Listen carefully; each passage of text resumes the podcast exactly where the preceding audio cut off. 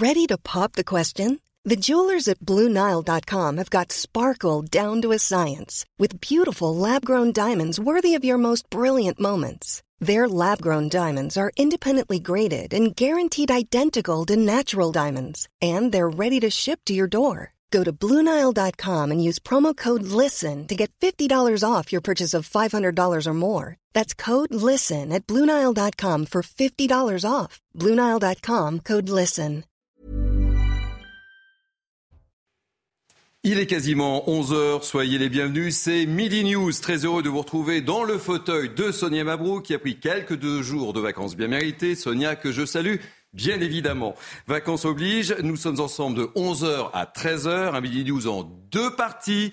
11h midi, une heure de journal décrypté par nos grands témoins. Et puis midi 13h, midi 13h, du débat, du décryptage. Et nous serons, nous serons surtout dès 12h en direct de la marche blanche organisée à Paris en hommage aux trois victimes kurdes tuées vendredi. Tout de suite, les titres de ce journal. À la une de ce journal, les suites de l'assassinat de trois Kurdes à Paris, c'était vendredi, je vous le disais. La communauté kurde a appelé à une nouvelle marche blanche dans une heure. Sur les lieux du drame à Paris, le suspect, un retraité de 69 ans, va être présenté à un juge ce matin. La colère des médecins généralistes. Ils sont en grève aujourd'hui. Ils se battent pour une hausse de leurs tarifs. Ils sont appelés à fermer leur cabinet en journée pour une semaine. Reportage dans ce journal. Nouveau règlement de compte à Marseille ce week-end de Noël. Deux hommes de 20 et 22 ans ont été abattus avec près de 60 fusillades liées notamment au trafic. 2022 se profile comme une nouvelle année noire dans la cité phocéenne. Nous serons avec Jean-Yves Sayag, conseiller municipal de Marseille. Enfin, Noël, c'est Malheureusement déjà hier, la revente de cadeaux de Noël en ligne bat déjà son plein. C'était encore délicat à assumer il y a peu de temps, mais le phénomène ne cesse de s'accentuer, euh, notamment face à la baisse de pouvoir d'achat. On en parle avec mes grands témoins. Mes grands témoins que je salue avec beaucoup de plaisir, Naïma M. Fadel, essayiste, ravi de vous retrouver un lundi c'est inhabituel pour moi. Euh, soyez le bienvenu. Denis de Montpion, éditorialiste, ravi de vous retrouver. Et puis euh, Mickaël Sadoun, chroniqueur et consultant, et normalement Carbon de 16 devrait nous retrouver. On commence donc ce journal euh, par les suites de la tuerie de vendredi rue d'Anguin à Paris. Une marche blanche en hommage aux trois victimes kurdes est organisée Aujourd'hui, elle partira à midi dans une heure au 16 rue d'Anguin, justement là où le drame a eu lieu. Elle s'achèvera au 147 de la rue Lafayette, autre lieu symbolique, je vous le rappelle. Il y a dix ans, trois militantes kurdes avaient été tuées. Nous serons euh, dès midi en direct de la rue d'Anguin. En attendant, euh, l'homme suspecté d'avoir tué trois Kurdes à Paris euh, vendredi dernier a été présenté à un juge d'instruction ce matin. Il a quitté l'infirmerie psychiatrique de la préfecture de police hier et a été replacé en garde à vue. En attendant, retour sur le parcours macabre de ce retraité de 69 ans avec Sandra Chambo. Une haine des étrangers devenue pathologique depuis un cambriolage en 2016. C'est ce qui a poussé un retraité français de 69 ans à assassiner trois personnes vendredi dernier. Dans son projet meurtrier, le suspect voulait tuer des étrangers. Muni d'un pistolet automatique, il s'est rendu à Saint-Denis dans le nord de Paris le matin des faits. Faute de monde et ne pouvant recharger facilement son arme à cause de sa tenue vestimentaire, il renonce. Il rentre alors chez ses parents dans le 10e arrondissement de Paris avant de ressortir et de se diriger à pied rue d'Anguin. Peu avant midi, il ouvre le feu sur trois personnes devant le centre culturel kurde. Un homme et une femme meurent sur le coup. Le deuxième homme se réfugie dans un restaurant avant de succomber. Quatre chargeurs contenant 39 munitions au total sont retrouvés sur le suspect. Décrit comme dépressif et suicidaire, il avait prévu de mettre fin à ses jours avec la dernière balle. Manifestement, là, on a affaire à un humain enragé. Son geste, au départ, euh, paraissait être commis par quelqu'un de totalement responsable. Il y a eu une phase d'observation de quelques heures et on s'est rendu compte que cette, cette personne n'était pas un patient psychiatrique, mmh. qu'elle était responsable et que donc sa garde à vue pouvait être poursuivie. En garde à vue, l'homme de 69 ans explique en vouloir aux Kurdes d'avoir constitué des djihadistes prisonniers au lieu de les tuer. Il sera présenté à un juge d'instruction ce lundi en vue d'une éventuelle mise en examen. Michael Sadoun, en tant que chroniqueur et consultant, je me tourne vers vous. Quelle est un petit peu votre réaction sur... Euh, ça va vite en fait. On apprend tous les jours des choses nouvelles, hein, ce sortueur euh, présumé, son profil, etc. Ma réaction, euh, c'est que comme dans beaucoup d'assassinats, et je pense par exemple au meurtre de, Sarah Halimi, il y a une déresponsabilisation de l'assassin. je pense qu'on peut être dans une situation fragile et en même temps être quelqu'un de, de, raciste, de meurtrier qui doit être rendu responsable de ses actes. Il me semble qu'à force d'excuses, on va finir par créer euh, euh, des justices individuelles, voire communautaires, euh, ce qui se produit en ce moment avec la communauté kurde. Donc j'aimerais que l'État sévise beaucoup plus vis-à-vis de ce racisme-là, comme de l'islamisme meurtrier qui a pu sévir ces dernières années. Voilà. On voit que les choses avancent vite, Denis de Montpion, et effectivement, là, on est plutôt sur un acte, un acte raciste. Hein. Oui, mais il y a une question qui se pose quand même quand on voit un peu le profil de, de l'individu, c'est que il avait l'air quand même euh, super armé. Il n'en est pas à son coup d'essai. Alors évidemment, c'est la première fois qu'il euh, y a des morts, et là, il y en a trois à déplorer. Euh, mais on s'interroge un peu sur les suivis quand vous attaquez des gens à coups de sabre, etc. dans la rue. En principe, il doit y avoir un, peu des, suivis médicaux. Alors, on n'a pas du tout entendu le ministre de la Justice, Eric Dupont-Moretti, ces derniers jours, mais il faudra bien quand même qu'on voit euh, euh, si euh, le, vous voulez dire qu'en fait, il est passé à travers les mailles du filet d'une analyse bah, psychiatrique, en fait. Hein, visiblement, puisque, vous comprenez, il avait quand même des chargeurs. Quand on voit la tiraille qu'il avait sur lui, chez lui, alors il a pu dissimuler, en effet. Mais euh, quand on demande un, port d'armes, et il semble que c'était le cas, il doit y avoir des vérifications qui sont faites. Et là, il semble pas, en tout cas, euh, les, autorités sont extrêmement discrètes sur cet aspect des choses. Euh, Naïm Fadel, effectivement, pour le moment, il y a toute exclusion d'aspect terrorisme là. Hein. Oui, apparemment, dès le début, l'enquête a tout de suite qualifié ça en acte euh, raciste.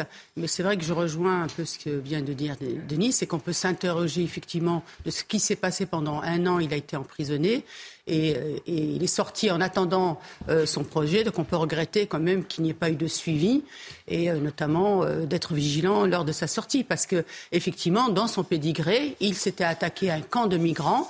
Donc il a été vraiment déjà dans un acte raciste puisqu'il s'est attaqué quand même à ces migrants vulnérables avec un sabre. 16, que nous avons le plaisir euh, d'accueillir. Nous évoquions juste avant votre arrivée euh, cette tuerie et, le profil du, tueur, puisque effectivement, euh, il a été reçu ce matin par le, juge d'instruction. Hier, il était en, psychiatrie et aujourd'hui, effectivement, il a été reçu par le juge d'instruction. Ça va relativement vite parce qu'on apprend assez rapidement des éléments nouveaux sur le profil de ce tueur. Oui, bonjour monsieur. Euh, c'est classique, hein, fin de la garde à vue, il est déféré, le procureur de la République l'oriente vers un juge d'instruction sur une procédure criminelle. Euh, vous avez raison, les éléments de personnalité comptent beaucoup dans un dossier criminel. Hein, il y a les faits, et puis la personnalité de l'auteur supposé des faits. Et c'est à ça que le juge d'instruction va aussi s'atteler pendant euh, toute la durée de l'instruction requalifier les faits euh, au plus juste hein, dans euh, les, assassinats, les tentatives d'assassinat. Et puis, qu'est-ce qui a bien pu motiver cet homme euh, Quel est son profil psychologique Quelles sont éventuellement ses convictions? Est-ce que ses convictions ont été le moteur Ou est-ce que c'est un homme irascible? Voilà, tout ce qui va gouverner la réflexion du juge pour apprécier l'étendue de la responsabilité de ce monsieur. Denis euh, de Montpion euh, évoquait le fait qu'il soit passé à travers les mailles du filet euh, d'une analyse psychiatrique et son profil. Comment vous pouvez expliquer ça, vous, en tant qu'avocat ah, Parce qu'en fait, il y, avait des précédents. Il est sorti de prison il y a très peu de temps.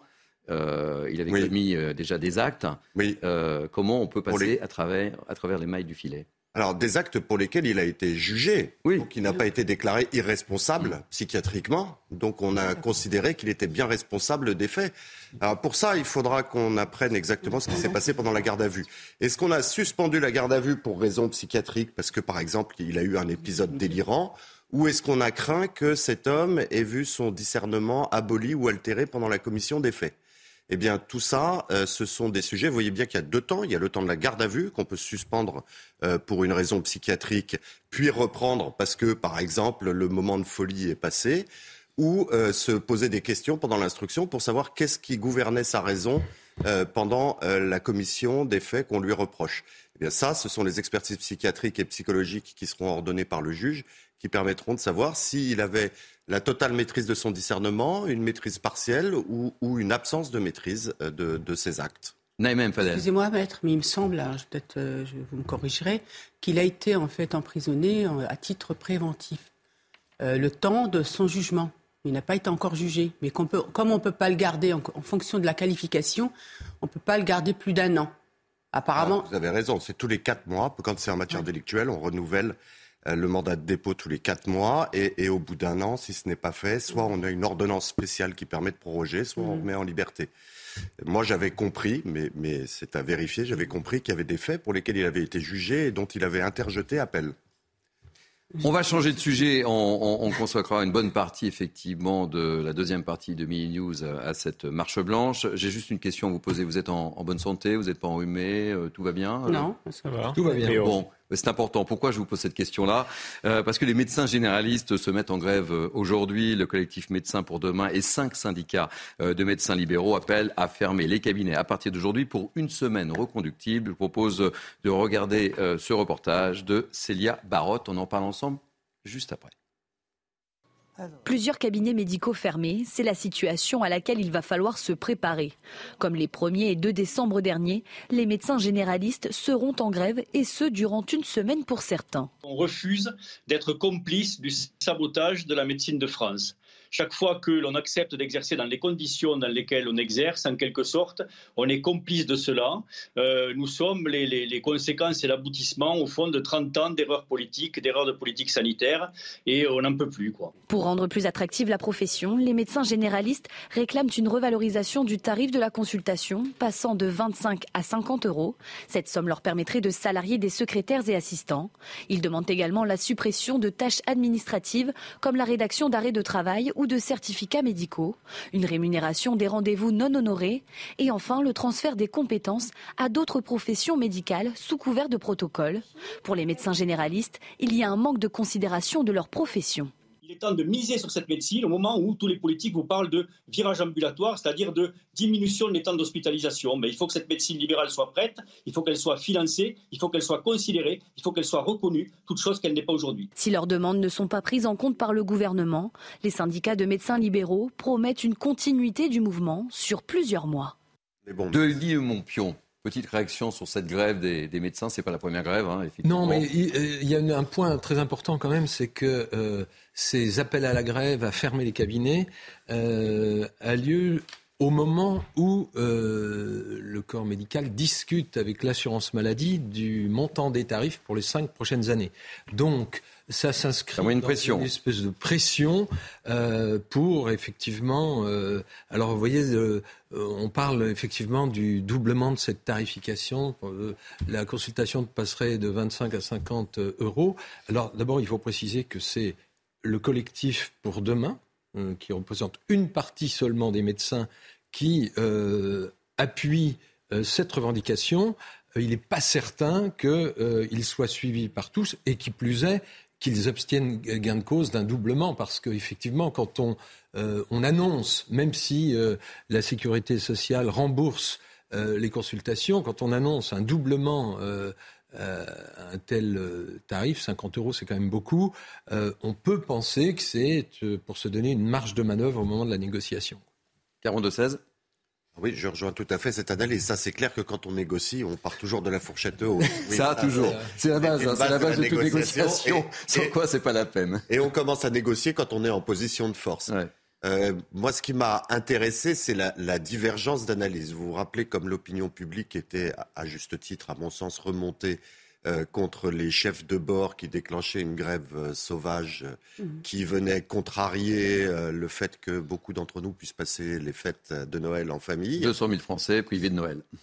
Mais vous voyez, la popularité des médecins est mmh. suffisante pour que l'opinion publique ne soit pas remontée, alors que, vous le rappeliez, nous sommes dans une période où les sinusites et... et... Covid, grippe, le petit cocktail de rentrée voilà, ou de fin d'année sont choses fréquentes. Et c'est intéressant de voir comme, euh, selon le corps de métier qui revendique, nous réagissons différemment. Oui, je crois que maître, euh, comme vous le disiez, là, je pense qu'on a une proximité aussi avec euh, nos, médecins généralistes et on les connaît et on sait le temps qu'ils nous accordent. Je vais vous faire sourire parce que moi je compare souvent avec le fait de faire juste un brochine. Non mais sérieux. Oui, non, mais je suis sérieux. Il est 11h14, je suis content, de, je suis content de ce parallèle. Euh, fait un brochine, ça prend. Il y a un message peut-être. non, ce que je veux dire, le temps, le temps. Non, mais je vous assure, brochine, bon, je vais peut-être un quart d'heure, voilà. On va pas faire toute l'émission sur Il va me coûter 25 euros. Non, mais il va me coûter 25 euros. Mon médecin, il va peut-être parfois prendre 20 minutes, 30 minutes même, parce qu'il voit qu'il a besoin ou d'expliquer tout. 25 euros. Mmh. Non, mais soyons honnêtes, vous voyez ce que je veux dire mmh. Donc, c'est à un moment. Euh, et puis, on voit, regardez, euh, dans les années 60-70, le, le, médecin, le généraliste, il gagnait très bien sa vie. Aujourd'hui, certains disent même à leurs enfants, c'est pas la peine d'être médecin, vaut mieux faire une école de commerce, tu gagneras deux fois ce que je gagne. C'est une réalité. Donc aujourd'hui, peut-être qu'il faut aussi revoir. Oui, mais c'est pas la même philosophie. Non, non mais plus, hein. non, mais je sais qu'il y a un sacerdoce, il y a un, engagement. Il mais vous savez, hein, euh, justement, il faut, faut garder ce sacerdoce, cet engagement, mais justement. Je crois que les euh, médecins n'ont pas perdu d'ailleurs. Moi, je connais. moi, je les soutiens. Voilà. Bon, euh, très rapidement, un mot, Michael Saloum. Oui, je, soutiens aussi. Alors évidemment, l'opinion publique est plus favorable aux médecins. Il me semble qu'on a simplement une évaluation du niveau de vie des médecins par rapport à leurs compétences et du niveau de vie, euh, disons, des cheminots par rapport à ce qu'ils représentent comme valeur dans la société. Loin de moi l'idée de dire qu'ils ne représentent aucune valeur dans la société, mais euh, on estime qu'ils sont plutôt bien lotis, alors que les médecins en France sont quand même très mal lotis. Euh, je trouve que la gratuité de la santé en France c'est vraiment une, bénédiction, mais elle ne doit pas s'accompagner d'une paupérisation de la fonction de médecin. On parle de fourchette haute quand on parle de 50 euros pour la consultation. Je vous rappelle que dans la majorité des pays européens et aux États-Unis, la consultation fait plus de 50 euros. Donc les plafonnements des tarifs par la sécurité sociale ne doivent pas déboucher sur la popularisation des médecins, surtout qu'elle doit s'adapter à un contexte d'inflation que les médecins connaissent même que sur les 230 000 euh, à peu près euh, médecins en France, ça englobe un peu moins de 100 000 médecins généralistes et le reste, c'est un spécialistes. Alors, on sait comment ça se passe chez les spécialistes. Euh, la, tarification n'est pas de 25 euros. Hein. C'est souvent d'ailleurs. Euh, Exactement. Et la euh, France, la libérale, c'est vraiment à l'acte. Mais comme on nous annonce que les médecins généralistes lancent ce mouvement de grève, c'est bien sûr. Alors, on va poursuivre si ça vous dérange pas. On va. Que Tous les médecins ne sont pas concernés. Denis, on va poursuivre si ça vous dérange pas la page santé, parce qu'évidemment le cocktail de rentrée est bien présent en pleine fête de fin d'année. Devinez, les hôpitaux sont sous tension. Les établissements de santé sont submergés effectivement par la triple épidémie dont on parlait. Hein, euh, Covid, bronchiolite, euh, grippe. En Ile-de-France, pour soulager les hôpitaux, les professionnels libéraux et les cliniques privées sont appelés en renfort. On en débat juste après. Le reportage de Simon Guillain. Covid, grippe, bronchiolite, une triple épidémie qui submerge les hôpitaux. Les passages aux urgences sont en forte hausse, plus 20 à 30% par rapport à la normale. Pour faire face à cette situation très inquiétante, la directrice générale de l'ARS d'Île-de-France lance une alerte et appelle à la mobilisation des médecins libéraux et des cliniques privées pour soulager l'hôpital. En ville, il y a de moins en moins de médecins généralistes et euh, les cliniques privées, écoutez, les cliniques privées euh, euh, se spécialisent dans un certain nombre d'activités qui ne correspondent pas à celles dont on a besoin lors d'une épidémie, c'est-à-dire, voilà, on a besoin de, de lits de médecine, on a besoin de services d'urgence, et ce, ce n'est pas leur activité principale. Toujours selon ce médecin, cette situation incontrôlable est due à un manque d'anticipation de la part du gouvernement. Le problème aujourd'hui, ce n'est pas l'afflux de patients dans les services, c'est que nous n'avons pas assez de lits pour les hospitaliser parce qu'on a fermé 100 000 lits en 25 ans et qu'aujourd'hui, euh, en Ile-de-France, environ 30% des lits sont fermés par manque de personnel. Les étudiants en santé ont également été appelés en renfort. Selon l'ARS, 1300 se sont déjà proposés pour venir en aide dans les services qui en ont le plus besoin. Michael, euh, vous souhaitiez réagir oui, euh, quelques réactions très rapidement, mais euh, quelques chiffres. Euh, le budget de la sécurité sociale, c'est 700 milliards d'euros, c'est à peu près le budget du Pentagone, donc il me semble qu'on a largement les moyens pour faire fonctionner les hôpitaux publics en France, dans un pays qui compte 65 millions d'habitants. et la deuxième chose, c'est mieux investir les moyens qu'on met dans l'hôpital public, puisqu'il y a 35% du personnel de l'hôpital public qui sont de purs administratifs et qui ne sont pas du personnel soignant. Ça fait maintenant trois ans qu'on est dans une crise sanitaire, entre guillemets. On a compris que le nombre de soignants et la situation des hôpitaux hôpitaux était la variable d'ajustement de nombreuses politiques publiques. Donc il serait enfin temps de mettre du personnel sur le terrain, de mieux le rémunérer et puis de, de mieux investir aussi les moyens qui mettent tant à contribution les Français par les charges sociales. Voilà. Allez, euh, je vous propose de prendre la direction de Marseille. Pourquoi Marseille? Parce que les règlements de compte se multiplient dans les Bouches du Rhône pendant ce week-end de Noël. Ce week-end de Noël, hein, je dis bien. Deux personnes âgées de 20 ans et 22 ans ont été assassinées. Et au total, depuis le 1er janvier, ce sont 60 fusillades qui ont été recensées. 29 hommes sont morts, dont deux tiers ont moins de 30 ans. On va prendre la direction de Marseille et on va retrouver Jean-Yves Sayag, qui est conseiller municipal de Marseille. Jean-Yves Sayag, merci d'être en direct dans Mini News Weekend. Euh, j'avais besoin de vous entendre. Quelle est votre réaction en tant qu'élu de Marseille lorsque vous voyez ce bilan qui est juste catastrophique? Bonjour à tous et à toutes. Euh, oui, pour reprendre vos mots, euh, c'est catastrophique. Et aujourd'hui, on ne peut que faire le, bilan comptable de la préfecture. On ne met pas en, cause. C'est une situation qui, qui pourrait s'améliorer, qui va s'améliorer, je pense, dans les dans les mois à venir avec la nouvelle mise en place d'un commissariat dans le, secteur nord de, la ville. Aujourd'hui, eh ben, on compte malheureusement les points et euh, je tenais à présenter mes plus sincères condoléances aux, familles endeuillées et à toutes ces victimes euh, collatérales aussi de, ce business juteux de ces 130 à 200 euh, réseaux de stupéfiants sur notre belle cité phocéenne.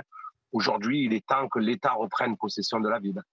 Là, j'ai des chiffres. Un trafic de stupéfiants dans les Bouches du Rhône, 1172 armes saisies, une hausse de plus 72%. Ça ne peut pas vous laisser totalement insensible, cher monsieur. Voilà, mais moi je ne suis insensible à rien du tout, croyez-moi, puisque nous on rentre dans les quartiers. Je vous invite à venir réaliser une émission dans un de ces quartiers au choix, et vous verrez qu'on s'y sent en sécurité malgré tout ce qu'on veut faire croire dans la capitale. Euh, aujourd'hui, il y a des faits qui sont avérés, mais aujourd'hui, il y a des situations aussi qui sont un peu noircies, pardonnez-moi d'employer ce mot. Euh, aujourd'hui, on rentre dans n'importe quel quartier à Marseille, D'abord parce que euh, j'ai la compétence de la propreté, on y rentre pour faire le ménage à l'intérieur et euh, très très peu d'incidents euh, sont à, comptabiliser. Donc aujourd'hui, vraiment, il y a beaucoup d'armes, beaucoup, beaucoup d'armes, trop d'armes, c'est une certitude, mais là encore, je renvoie aux responsabilités de l'État qui doit faire le ménage une bonne fois pour toutes. Euh, je, je, vous garde avec nous. Je vais faire un petit tour de table. Je vais me tourner vers l'avocat que j'ai, puisque nous avons la, chance d'avoir Carbon de, de ça. Quelle est votre réaction? Écoutez, je, trouve que euh, d'abord, si on parle de comptabilité, il faut rappeler qu'il s'agit d'une comptabilité macabre. Hein. Euh, plutôt, oui, c'est pour ça. Euh, voilà, c'est pas. et on parlait uniquement du nombre d'armes saisies, me, paraît s'éloigner du, problème qui est double. d'abord, ce qui serait intéressant, c'est de savoir ce que vous dit le préfet de police de Marseille. Ça fait deux ans que la préfecture de police de Marseille annonce des mesures très novatrices pour lutter contre le trafic de stupéfiants. Le président de la République a octroyé un budget très conséquent à la ville, notamment euh, euh, pour faire face à cette économie souterraine, parce que c'est ça le vrai sujet. C'est l'économie qui sous-tend le trafic de stupéfiants, qui crée euh, les guerres intestines entre les gangs pour s'approprier des parts de marché. Et l'insécurité, par contre, elle vaut pour tous les Marseillais. La deuxième chose qu'on peut constater, c'est aussi une diminution de la moyenne d'âge des victimes de ces règlements de compte. Or, on ne s'en prend pas à des petites mains, on s'en prend toujours à des responsables de gang à gang. Et par conséquent, ça signifie aussi une dernière chose, ce que je qualifierais abusivement d'autorité morale dans les quartiers, c'est-à-dire les grands frères, n'ont plus voix de cité. Ce qui euh, convoque un ensauvagement et, dans, les, dans les rapports que peuvent entretenir les quartiers les uns avec les autres, ceux qui tiennent les quartiers et ceux qui, dans les quartiers, y gèrent les trafics de stupéfiants. Une petite réaction euh, avant de retrouver euh, euh, Monsieur Sayag. Moi, je suis tout à fait d'accord avec ce qui vient d'être dit. Il faut aussi dire que les, perquisitions ont augmenté parce qu'il y a un renforcement des moyens policiers au niveau étatique. Et Gérard Darmanin, dès cet été, a missionné des centaines de policiers pour venir s'occuper notamment du sujet des stupéfiants et conséquemment des attaques de commissariat ou des guerres de gangs à Marseille. Donc voilà, cet élu demandait une présence accrue de l'État. Je pense que L'État a déjà commencé cette démarche, mais il faut euh, évidemment qu'elle le renforce. Marseille est depuis longtemps une ville de forte criminalité, liée à plusieurs contextes, ville de grande pauvreté, ville de forte immigration, ville de grand brassage culturel, ethnique, etc. Donc euh, oui, oui, oui, plus de sécurité pour les citoyens marseillais. Jean-Yves Sayag, euh, j'aimerais également vous interroger. Euh, vous savez, je l'évoquais tout à l'heure en ouvrant ce, journal. On aura un grand rassemblement kurde euh, à l'heure, dans, moins d'une heure maintenant, en hommage aux trois victimes kurdes. Et il y a eu également un, rassemblement chez vous samedi. Et le commissariat de Noailles a été également attaqué par 200 à 300 manifestants. Plusieurs véhicules ont été dégradés. Comment vous réagissez également à ces incidents qui ont lieu dans votre ville? Alors, en préambule, d'abord, je vous souhaitais vous signalez que Madame Camilleri, donc la, préfète, fait un travail énormissime. Mais voilà, on attend les, moyens et euh, c'était pour juste revenir ça. Alors pour revenir sur le, commissariat de, de Noailles, euh, vous savez, c'est pas la première fois qu'il se fait attaquer. Hein. Euh, c'est un commissariat où on met des forces de, l'ordre en place pour aller protéger les manifestants. Et moi, avec un peu d'ironie, un peu d'humour, même beaucoup d'humour, est-ce qu'il serait pas plus utile à protéger leur commissariat? Voilà. Donc à un moment, vraiment, il faut reprendre notre ville. Parce qu'on ne peut pas accepter, on ne peut pas tolérer ce genre de comportement. Il y a des règles en France qu'on doit impérativement respecter. Et vous savez, si moi, demain, je vais euh, habiter dans n'importe quel pays sur la planète, si on a tué quelqu'un de ma communauté et tout, je serais très énervé, mais j'irai pas brûler les voitures de quelqu'un d'autre. Voilà, il y a eu un blessé, donc, euh, côté force de l'ordre, où j'appelle euh, tout le monde à apporter leur soutien inconditionnel à la police, car je ne l'oubliez pas, sans la police, on est foutu. Donc voilà, donc soutien conditionnel aux forces de l'ordre. Et euh, voilà, donc euh, je pense que j'ai tout dit à ce sujet. Écoutez, merci euh, Bill Foy d'avoir accepté d'être notre invité dans Mini News Weekend. Je vous rappelle, Jean Issaïa, que vous êtes conseiller municipal de Marseille. Vous voulez apporter une petite précision, Denis de Montpion, sur la situation marseillaise? Quand on écoute M. Sayag, on a l'impression qu'il y a une espèce d'impuissance politique à euh, faire le ménage à Marseille. Et c'est vrai que euh, euh, lors de précédents attentats et assassinats et règlements de compte entre bandes rivales liées au trafic de stupéfiants, on a les dernières, ces dernières années vu Gérald Darmanin, le ministre de l'Intérieur, descendre, promettre voilà, que le, euh, ça irait mieux, qu'il y aurait du, bleu dans les rues, etc. etc. Et puis on n'a rien vu euh, se produire, puisque quand on voit le bilan, alors vous disiez de 29, je crois que la préfecture euh, a dit à un moment qu'il y avait eu 33 morts à ce jour, puisque mhm. l'année n'est pas terminée. c'est énorme. C'est presque autant que l'année dernière, puisqu'il y en avait eu 31 en 2021. Euh, donc on constate, c'est simplement les faits sont assez parlants que et, je parle de, de, de mort, hein, je ne parle pas de, de tentatives d'homicide euh, où des gens ont été blessés, euh, qui étaient de l'ordre d'une soixantaine, je crois. Eh bien, on voit qu'il n'y a clairement pas, malgré toutes les déclarations du ministre de l'Intérieur et d'Emmanuel Macron qui s'étaient rendus sur place, pas d'amélioration très tangible. Allez, on va marquer une pause dans ce journal. On parlera euh, tout à l'heure dans la deuxième partie de ce journal des problèmes des municipalités qui ont remplacé la traditionnelle patinoire de Noël par une piste de roller, évidemment. Vous devinez pourquoi. Et puis nous serons avec Philippe Devilliers aussi. Pourquoi avec Philippe Devilliers? Parce qu'en Vendée, plusieurs affiches placardées dans des abribus représentant la nativité. Eh bien, ces affiches, devinez, elles font polémique. Allez, à tout de suite. Vous êtes bien sur CNews. Et c'est Mini News Week-end. Allez, c'est la deuxième partie euh, de ce journal de la mi-journée sur euh, CNews. Je représente mes grands témoins du jour, Naïma M. Fadel, essayiste, Denis de Montpion, éditorialiste, Michael Sadoun, chroniqueur et consultant, et Carbon de 16, avocat.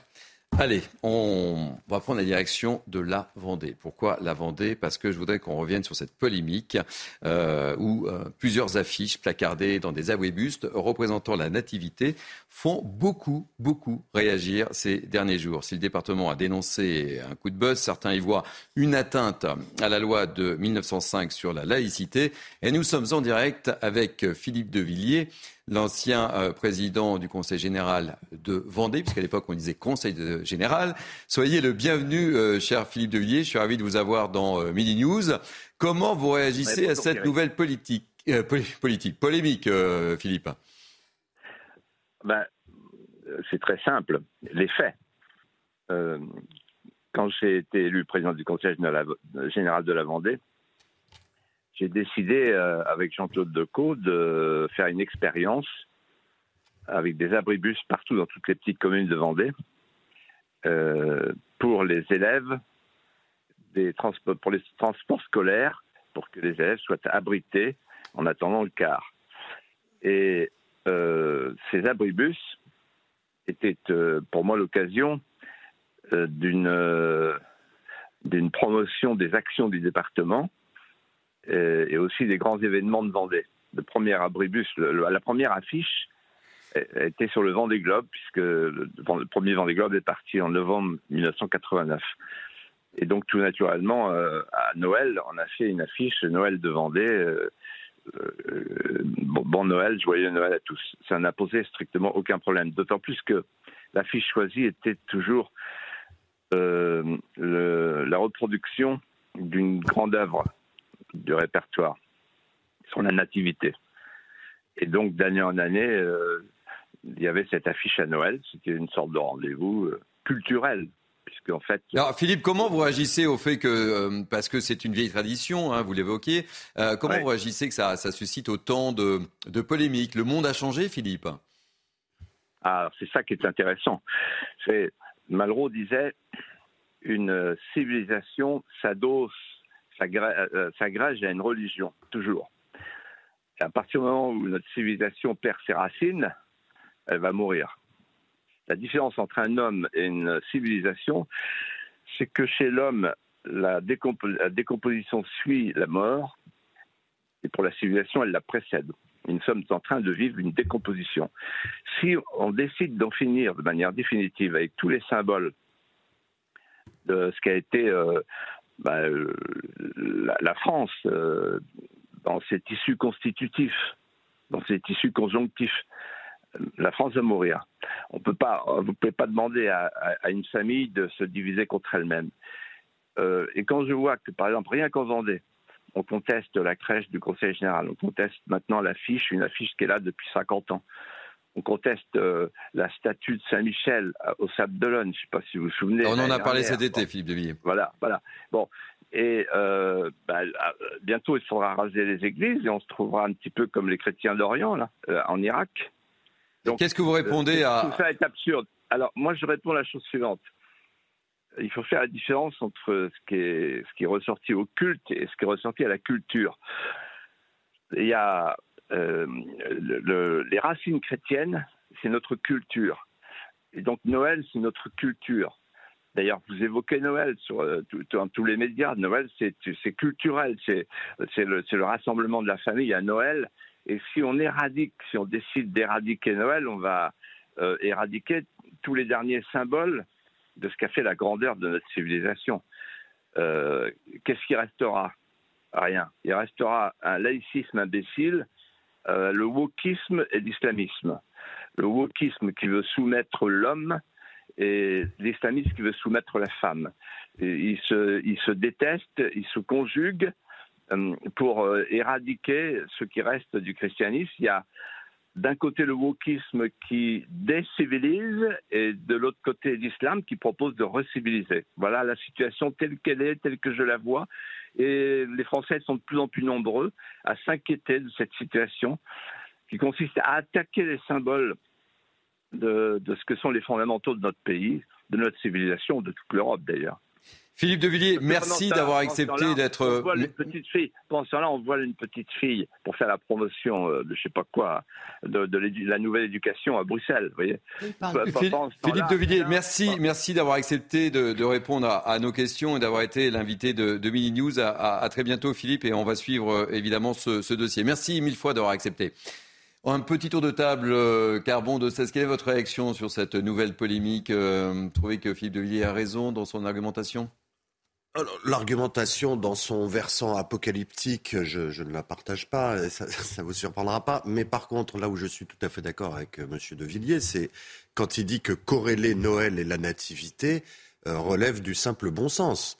C'est-à-dire qu'évidemment que la fête de Noël trouve sa racine euh, dans la fête de la nativité et, qui est célébrée comme il faut. Ce qui m'a intéressé ce matin, puisque vous avez eu l'amabilité de me prévenir que vous aborderiez le sujet, je me suis amusé à regarder les, différents tweets qui ont été publiés euh, autour de cette polémique.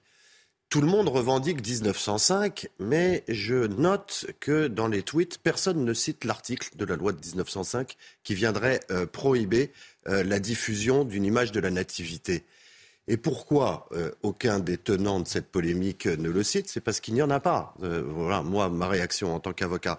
Parce que, que 1905 pose des principes de laïcité, évidemment, mais il organise aussi les cultes et il les protège l'État les protège au terme de la loi de 1905. Donc quand on revient sur le fait de corréler la nativité et la fête de Noël en se fondant sur la loi de 1905, on méprise la loi de 1905 parce qu'on la déforme. Et on la déforme avec une lecture euh, très partisane de ce qu'elle signifie. Donc je pense que euh, cette polémique n'a pas lieu d'être, tout simplement au nom des principes de la loi de 1905. Alors, je vous propose d'écouter euh, la réaction de Garana Leroux, qui est animatrice fédérale des jeunes socialistes de Loire-Atlantique, et, tout est parti un petit peu de leur communication, et, je vous fais réagir juste après.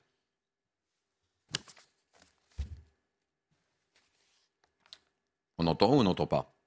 Bon, ben, je propose de faire un petit tour de table en attendant qu'on retrouve le, son et la réaction de Garana Leroux.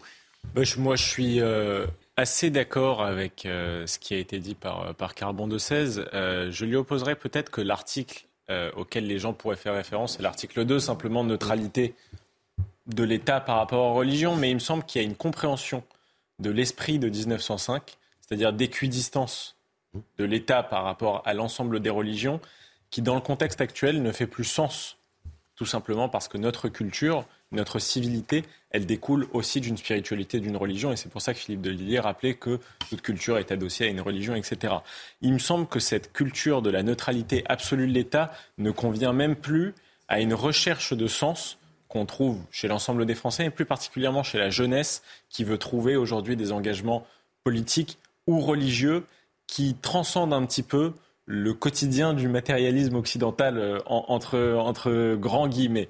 Donc euh, moi, je pense que cette conception trop laïcarde, je, la comprends, elle est respectable, elle découle d'un désir de ne pas euh, placer l'individu ni l'État sous la coupe des religions, mais il me semble qu'aujourd'hui, ce n'est pas franchement la religion catholique qui menace d'avoir une emprise hégémonique ni sur l'État ni sur les individus. Denis de Montpion. Non, j'ai vu que cette euh, polémique était née, euh, j'allais dire virtuellement, puisque sur les réseaux sociaux. Sont, en effet, sur les réseaux sociaux, vous l'avez euh, indiqué, ce sont les jeunes socialistes de Vendée. Je ne sais pas. De Loire-Atlantique, très précisément. De Loire-Atlantique. Je ne sais si on pas. précis, c'est Loire-Atlantique, mais c'est juste à côté. Ce qu'ils représentent et euh, également euh, un, une personne qui était, je crois, ancien délégué au préfet du Nord, etc., qui a le premier tweeté contre euh, cet affichage. Donc on voit bien là le, le, coup politique, si on peut dire, mmh.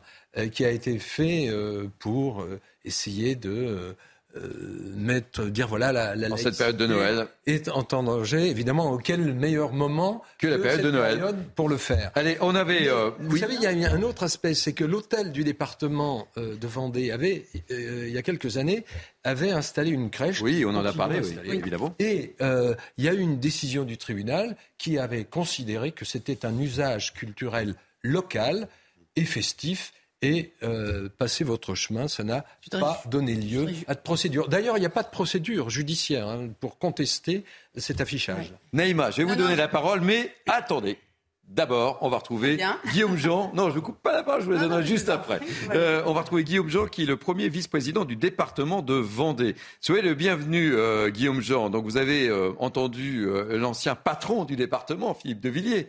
Euh, à l'époque, on disait Conseil général. Hein, le monde a changé. Comment vous réagissez, euh, vous, euh, à, cette, à cette polémique hein? Nous, au département, on est très surpris, hein, puisque Philippe de l'a dit, ça fait plusieurs dizaines d'années que chaque, chaque année, en période de, des fêtes de Noël, le département diffuse sur son réseau de, 600 abribus une, une, représentation de la nativité, dans la mesure où, bien sûr, ça a été dit, on ne peut pas faire la, distinction, en tout cas gommer l'origine de, euh, de Noël, qui était bien sûr une fête chrétienne, avec euh, son histoire, euh, ses symboles, sa, son imagerie traditionnelle. Et, donc, on est très surpris de, cette polémique. Alors, c'est vrai que vous, vous rappeliez qu'il y avait eu il y a quelques années un contentieux opposant le, département de la Vendée et, En l'occurrence, je crois que c'était la libre pensée de, Vendée qui, qui avait s'était interrogé sur la légalité de la fameuse crèche, que je vous invite d'ailleurs à, venir voir puisqu'elle est toujours dans le hall de l'état du département. mais finalement, enfin moi, ce qui, m'étonne, c'est que c'est qu'on s'étonne en fait euh, de cela. Euh, moi, j'invite d'ailleurs euh, les autres collectivités l'année prochaine à, ne pas à, ne pas faire l'impasse sur sur cette tradition, sur ce patrimoine, sur ce patrimoine commun qui est celui de la crèche. Et d'ailleurs, qu'on soit croyant ou pas, je pense que les Français sont attachés à cette tradition, à ces images. Et moi, je connais très bien des gens qui au pied du sapin ont une petite crèche alors qu'ils sont pas du tout croyants, voire même voire même athées. Euh, et puis, euh, en, vous écoutant, je me disais, euh, est-ce qu'on n'observe pas plutôt, et c'est ça qui m'étonne, moi, que finalement le, terme de Noël disparaisse un petit peu. Le terme de Noël disparaisse un petit peu, on dit joyeuse fête, voilà, et finalement on passe, on passe de, de, la fête de famille à la grande fête commerciale qui est un petit peu coincée entre le Black Friday et, et les, les, soldes d'hiver. Et je pense que euh, dans un contexte où euh, un petit peu d'incertitude, d'angoisse, euh, je pense que le message de Noël de ce petit, de ce petit nouveau-né est, un beau message d'humanité et de, cohésion dans les familles. Merci mille fois d'avoir été notre invité, Guillaume Jean. Je rappelle que vous êtes premier vice-président du département de Vendée. Naïma Mfadel, c'est promis. Oui, je vous donne la parole. non, je voulais juste répondre à M. De Villiers, c'est-à-dire avoir ce souci de fraternité ou d'humanité fait que je pense qu'il faut euh, parler juste et ne pas euh, se permettre de jeter, l'anathème sur euh, les musulmans parce que sur ce cas bien précis, on ne trouvera aucun musulman et aucun juif qui voudrait bannir des espaces publics tout ce qui fait la France, c'est-à-dire son identité judéo-chrétienne. Et effectivement, moi, je, rejoins ce qui a été dit, c'est-à-dire pour moi, c'est important que la France garde cette identité parce qu'elle est façonnée par le christianisme. C'est 1500 et on ne peut pas remettre en cause tout ce qu'il a façonné. Et c'est vrai que le, cultuel peut à un moment s'imbriquer dans le culturel. Et ce qui était certainement de l'ordre du cultuel et euh, qui était pratiqué par euh, les croyants, aujourd'hui on voit bien que c'est rentré complètement, euh, je veux dire, dans, les pratiques au quotidien. Et moi je trouve que c'est des fausses euh, polémiques. Et, euh, alors j'étais très intéressée par vous, maître, parce que vous avez dit qu'en fait, il n'y a pas vraiment d'article qui puisse euh, effacer cela. Et, je crois qu'il faut revenir en fait à, à, de l'apaisement, en fait. Parce que je, pense qu'en plus, certains se permettent de, polémiquer de fracturer encore plus la société, alors qu'encore une fois, moi j'ai déjà vu des crèches de Noël où les familles de toute confession allaient les visiter. Et c'était plutôt avec euh, bonheur. Vous avez raison, toute la jurisprudence du Conseil d'État, y compris sur l'article 2, est une jurisprudence d'apaisement. Allez, on va enchaîner. Euh, je voudrais que l'on revienne également sur le premier discours de Charles III. Ah. Euh, vous le saviez, c'était un discours attendu par tous les Britanniques pour ses premiers vœux. Et on va retrouver immédiatement Andrew Sipkin, qui est président de la Royal Society of Saint-Georges. You welcome. Soyez le bienvenu, cher Andrew euh, Sipkin. On va en débattre avec mes grands témoins. Euh, première question, parce que j'ai beaucoup de questions à vous poser, et on a beaucoup de questions à vous poser. Comment avez-vous trouvé le discours de Charles III euh, Moi, je suis fan, comme, comme vous le savez, cher Thierry. je trouve qu'il se cherche encore. et c'était un discours très écrit, le discours d'un poète. Euh, il a fait référence à sa mère à, de nombreuses reprises, car tout son discours a été construit autour euh, d'une chant de Noël qui s'appelle Oh Little Town of Bethlehem. Donc vous avez parlé de la nativité. C'est euh, les origines, l'endroit où est né Jésus. donc il a beaucoup parlé de lumière.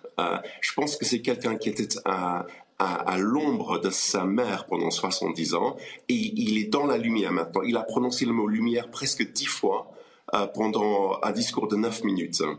On a le sentiment qu'il fait un Andrew, on a le sentiment qu'il fait un sans faute euh, Charles III depuis euh, qu'il est roi.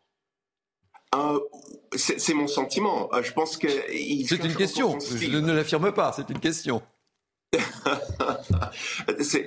moi, j'estime qu'il n'a pas fait d'erreur jusque-là, euh, mais il, doit absolument s'affirmer en tant que personne, en tant que, que monarque, en tant qu'individu. C'est un, roi euh, philosophe, un roi poète.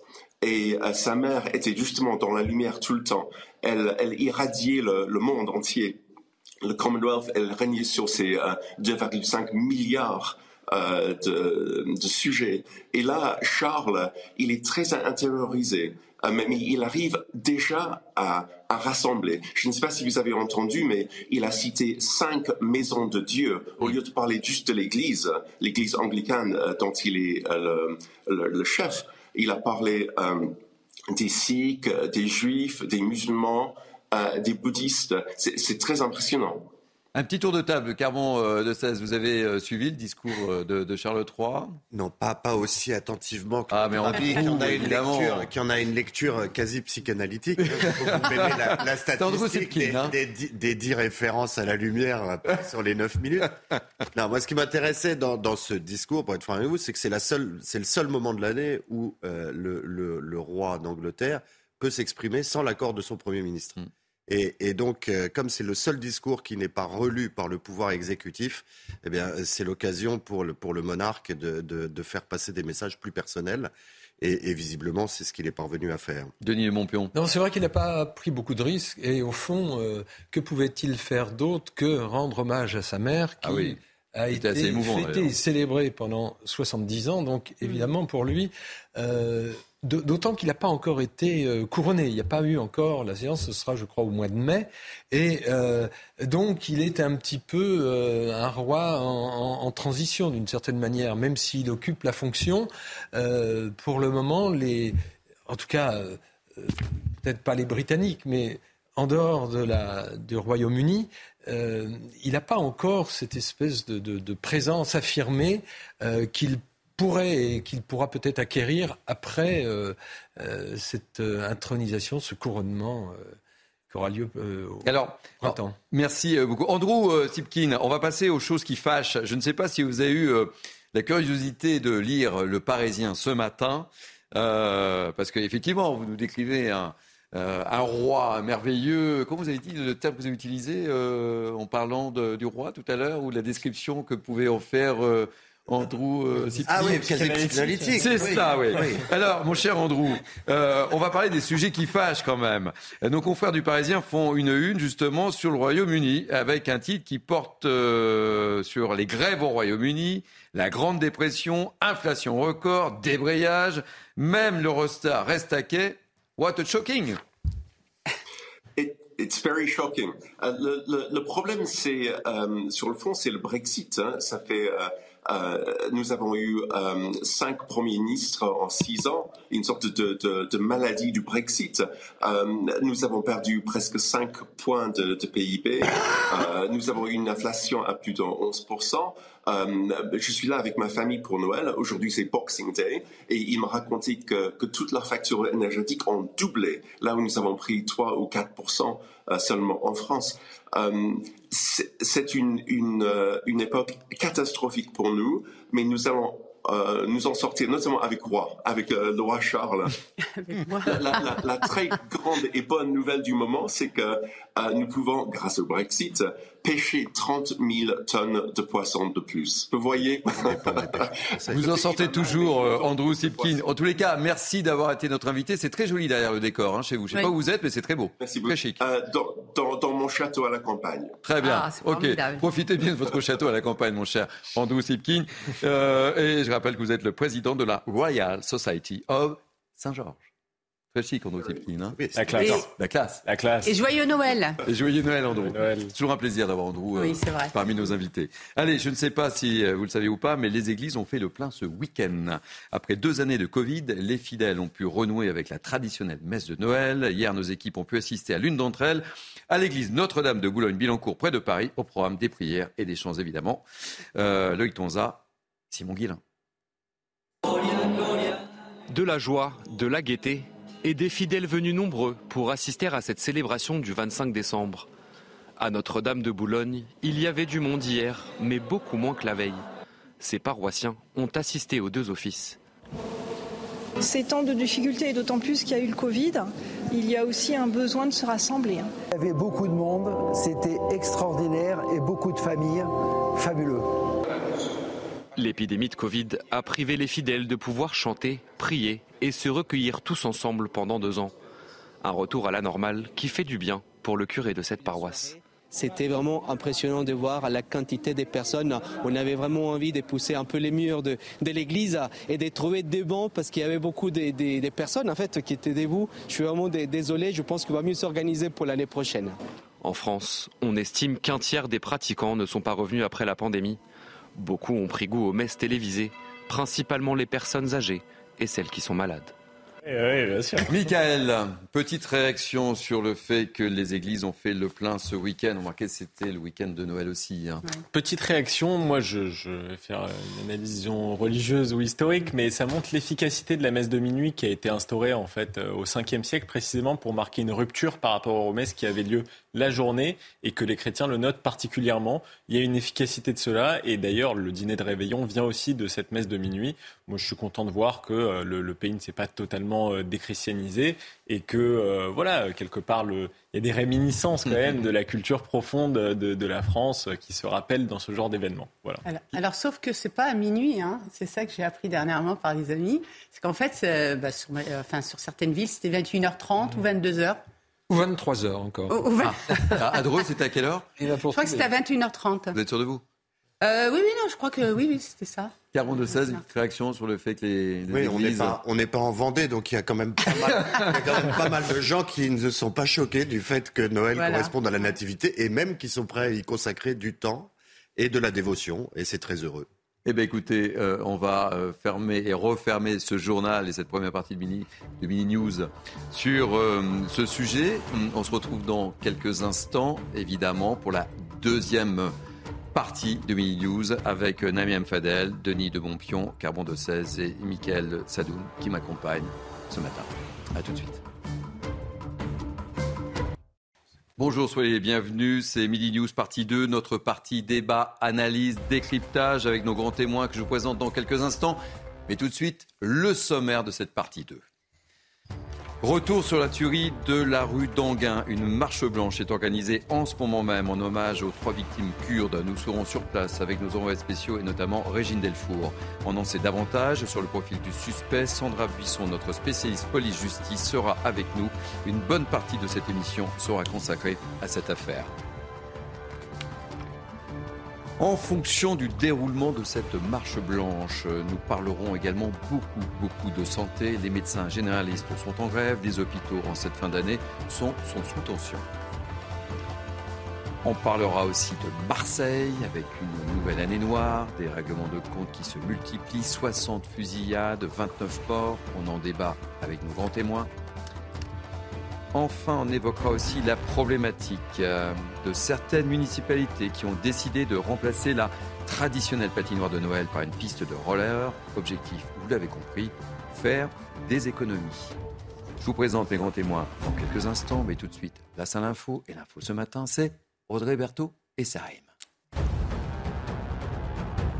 Au lendemain de Noël, la revente des cadeaux est en hausse par rapport à l'an dernier. Le site de commerce en ligne Rakuten France y voit un signe de l'érosion du pouvoir d'achat face à l'inflation. Certains préfèrent récupérer de l'argent plutôt que conserver un cadeau qui ne leur plaît pas vraiment. À 15h hier, plus de 650 000 nouvelles annonces avaient été déposées.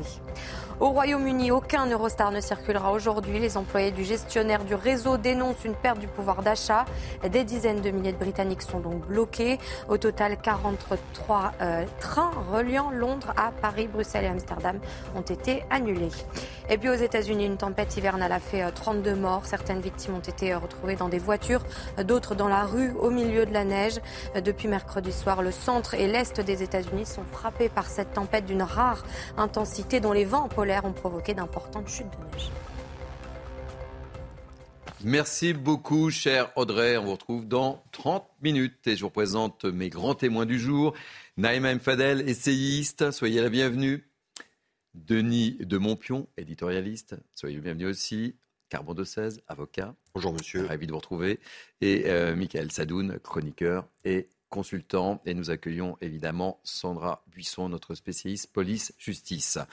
On va donc commencer cette deuxième partie de Mini News par les suites de la tuerie de vendredi rue d'Anguin à Paris et cette marche blanche en hommage aux trois victimes kurdes qui est organisée en ce moment même. Elle part rue d'Anguin, lieu du drame justement, et on va retrouver immédiatement sur place nos envoyés spéciaux. Régine Delfour et Léo Marcheguet. Comment se déroule, c'est ma première question, ma chère Régine Delfour, comment se déroule pour le moment cette marche blanche qui débute tout juste hein?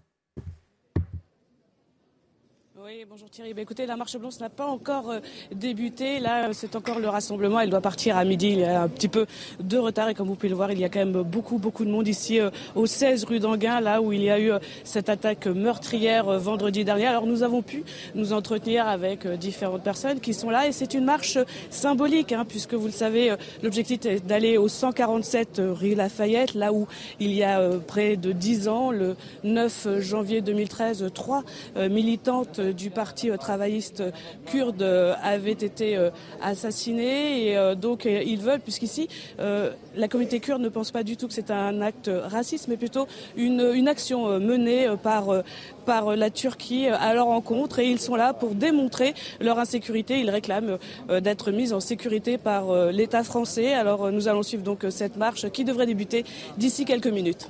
Merci beaucoup, euh, Régine Delfour. Et vous êtes accompagnée par euh, Léo Marcheguet. Et on reste en contact tout au long de, cette euh, marche blanche. Avec nous, donc, Sandra Buisson, notre spécialiste police-justice. On a le sentiment que les choses avancent relativement vite entre hier et aujourd'hui. Racontez-nous, oui, on en est, où là? la procédure classique. Il a été placé en, garde à vue.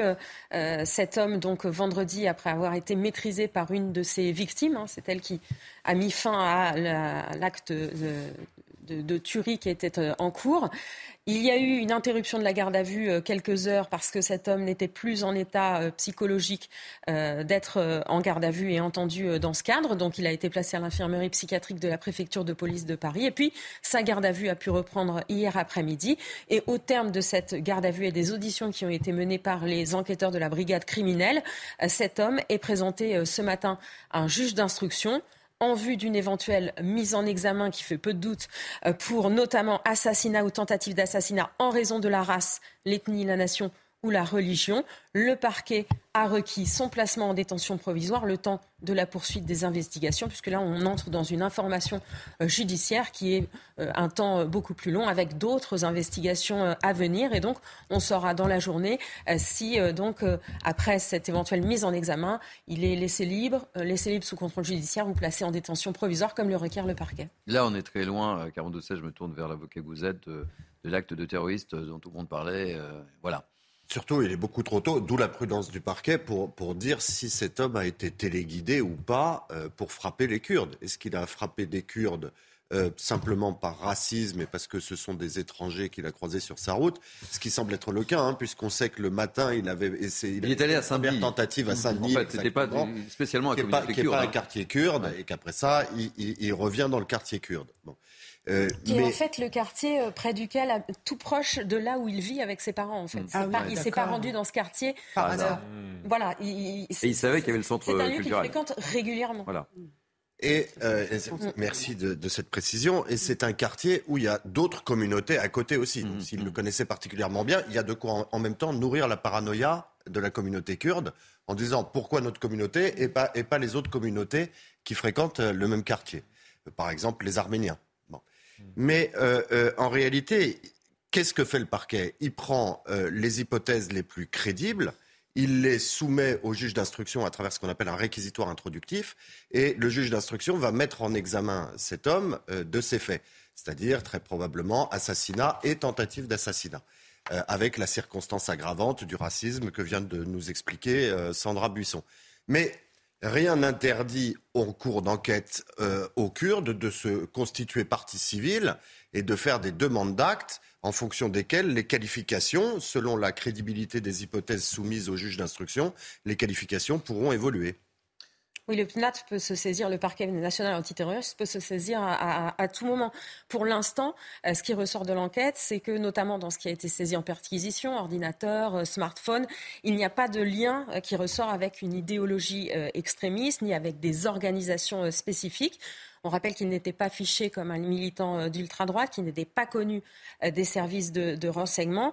Et puis, il faut voir un petit peu comment est, qualifié l'acte terroriste dans le, le, code pénal. Il faut que cet acte commis intentionnellement le soit en relation avec une entreprise dont le but est de troubler gravement l'ordre public par l'intimidation ou la terreur. C'est l'intention de l'auteur qui va être analysée par les magistrats. Dans quel but est-il passé à l'acte? En l'état, ces actes ont eu pour conséquence de troubler gravement l'ordre public, mais est-ce que son intention était forcément de terroriser ou d'intimider? C'est sur ce point euh, qu'effectivement la, qualification peut, changer. Denis Montpion. En tout cas, il semble que la brigade criminelle ait, travaillé très, très activement, puisque quand vous avez euh, trois morts dans une communauté euh, comme la communauté kurde et que c'est effectivement une affaire extrêmement sensible. D'ailleurs, on l'a vu, il y a eu des manifestations assez violentes à la suite euh, de ces, assassinats. Eh bien, euh, j'allais dire, euh, le, profil de l'individu est à peu près cerné, quoi, puisque certes ils l'ont, ils ont levé la garde à vue pour parce que psychiatriquement, il ne pouvait pas. il n'était pas en état, quoi. voilà, il n'était pas en état de répondre aux questions. Mais en tout cas, ce qui ressort de, ces premiers interrogatoires, c'est que quand même, euh, il avait une phobie de, l'étranger, des étrangers, quels qu'ils soient. Et d'ailleurs, euh, il n'était pas si fou que ça non plus. Non, parce qu'il est allé à Saint-Denis. On ne peut pas tellement parler de phobie, mais de haine en fait. Ouais, de haine, parce qu'en fait, il est allé quand même à Saint-Denis. Oui, oui, c'est ça. Il est allé à Saint-Denis. En fait, il se rend compte qu'il n'est pas habillé pour, etc.